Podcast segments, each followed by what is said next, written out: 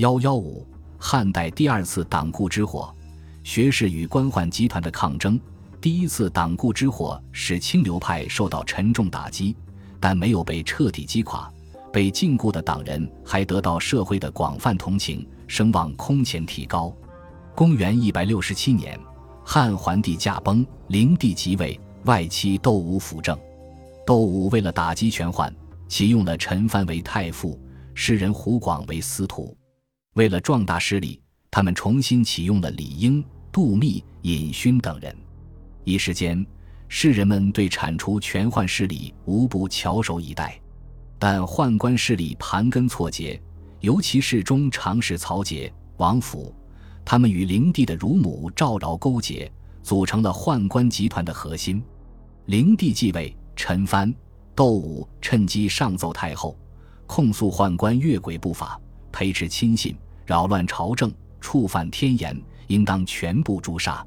结果，太后任由二人处死了作恶多端的宦官。不久，陈蕃、窦武为了扩展势力，任命了一大批士人掌管京师要职，继而上奏了一批准备捉拿的宦官的名单。但奏章被搁在一边，没加理睬，反而让曹节、王府从太后那里抢了玉玺和印绶。把太后和汉灵帝软禁起来，然后以汉灵帝的名义宣布窦武、陈蕃谋反，把他们杀了。李英、杜密等被撤职回到家乡。一些名士、太学生们由此更加痛恨宦官，宦官也把他们看作死对头，找机会再次陷害。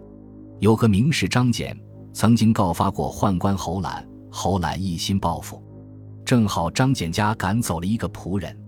侯览利用那个仆人诬告张俭跟同乡二十四个人结成一党，诽谤朝廷，企图造反，要求汉灵帝再一次下令逮捕党人。逮捕令一下，各州各郡又骚动起来。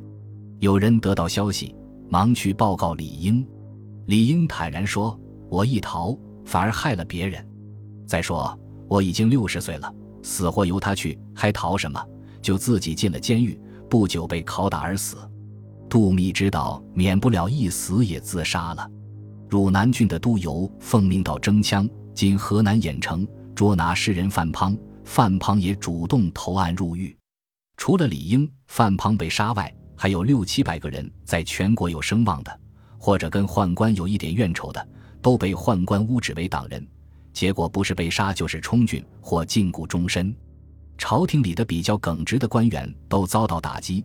大小官职差不多都由宦官和门徒占据了。